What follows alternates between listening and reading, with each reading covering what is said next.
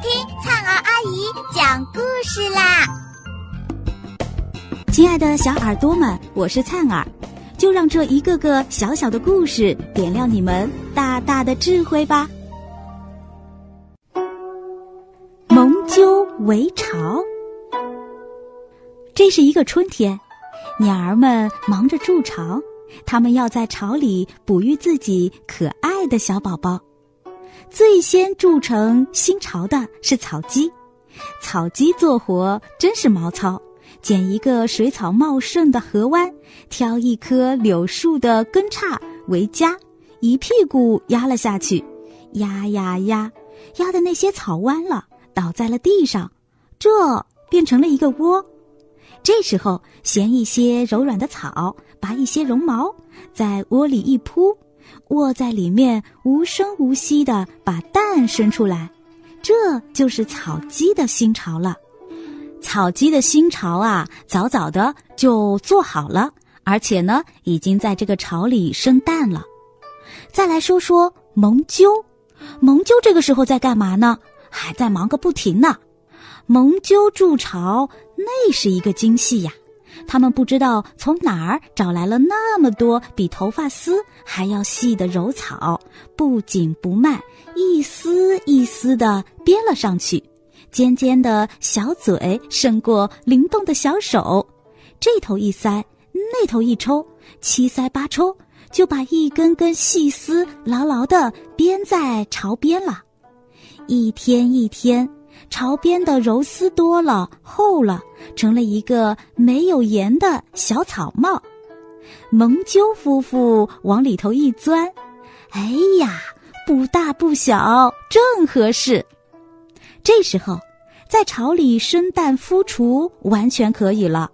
可是呢，蒙鸠夫妇又出了新点子。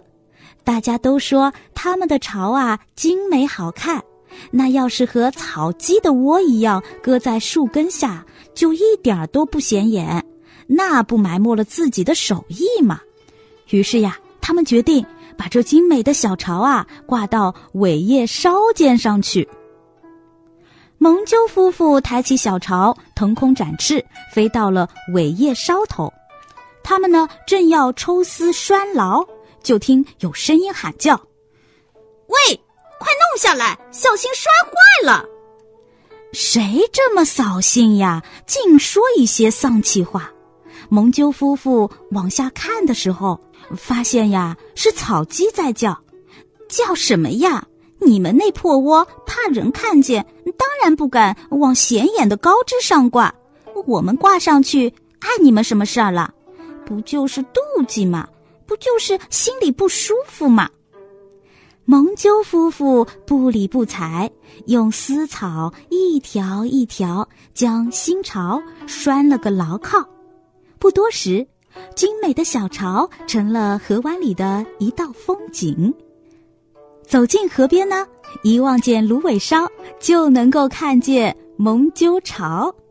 最为招眼的是微风吹拂的时候，尾梢上下翻飞，小巢荡开了秋千。